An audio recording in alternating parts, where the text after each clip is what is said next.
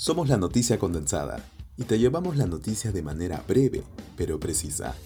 Puedes encontrarnos en nuestras redes y ahora también en Spotify con nuestro podcast.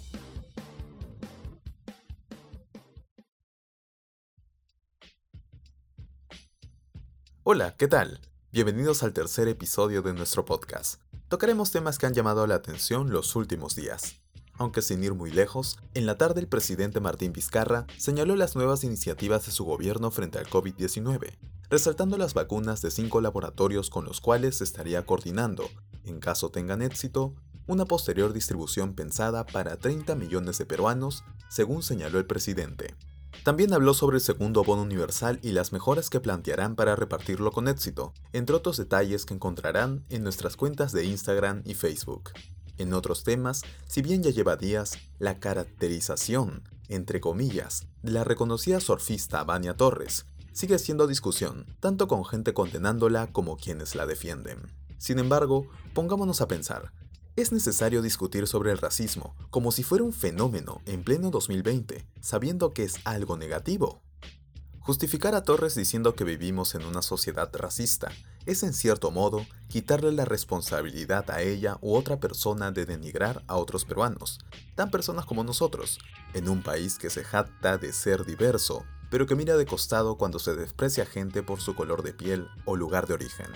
El blackface o brown face, para recordar, es una técnica utilizada por actores para representar personajes que no corresponden a sus rasgos y color de piel, ¿En estos tiempos lo consideran necesario? ¿O acaso no se pueden recurrir a actores negros, indígenas o asiáticos? Condenar el racismo también desnuda cierto elitismo en el mundo actoral, donde gente cercana ha comentado que personas, a pesar de su talento, no han sido parte de producciones por, bueno, básicamente no cumplir con los rasgos de gente blanca, la usualmente bonita. Si queremos un país sin racismo, no temblemos para condenarlo. Si debemos hacer un mea culpa, no está de más. Al contrario, es el primer paso para arrancar de raíz algo que muchos creen que no existe, pero deja más secuelas de lo que se cree. Por otro lado, el maltrato de la información en las notas sobre Mayra Couto, desde sus declaraciones sobre llamar Munda al mundo o sobre el acoso que Andrés Vice cometió hacia ella, ha dado origen a comentarios llenos de machismo en redes sociales. Algunos dirán, ¿pero qué culpa tiene un medio de rebotar una noticia? Como si no se dieran cuenta que lo han hecho con intenciones de clickbait, de jalar interacciones, ignorando el absurdo odio que se vierte sobre Couto y que también afectó a Yanira Dávila, comunicadora, integrante de Canal IP y conductora en Aprendo en Casa, quien por simplemente tuitear que ya no sería hincha de universitario, recibió una avalancha de ofensas y búsquedas repulsivas, como mostró en su Twitter, donde se notaban cosas como Yanira Dávila Pac, entre otras cosas. Dávila no soportó lo ocurrido y redactó una carta haciéndole frente a la República y a su editor web, Reader Bendezú, por la responsabilidad sobre la nota en la web. Para contraponer la balanza, hace unos días la República anunció su apuesta por un periodismo con enfoque de género, incluyendo a la periodista Lucía Solís como la primera editora de género en el país. Como dijeron por ahí, ojalá ya no haya notas innecesarias sobre Mayra Couto y similares.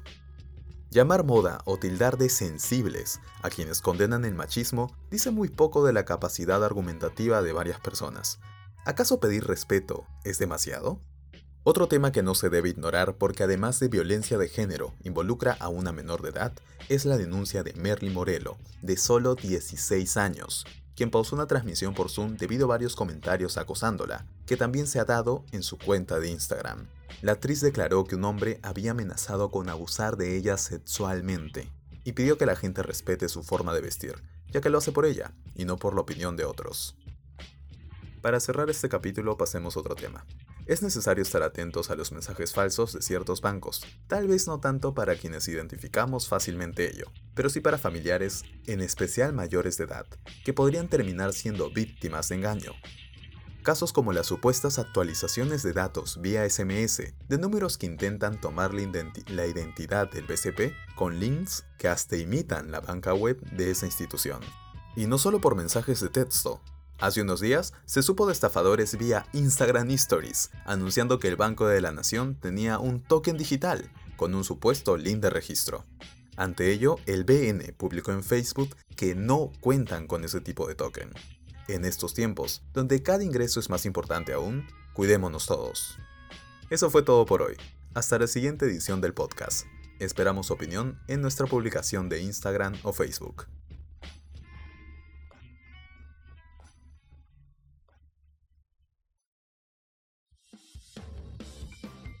Eso fue todo en nuestro podcast. Hasta una siguiente oportunidad. Si te gustó, compártenos. También esperamos tu opinión.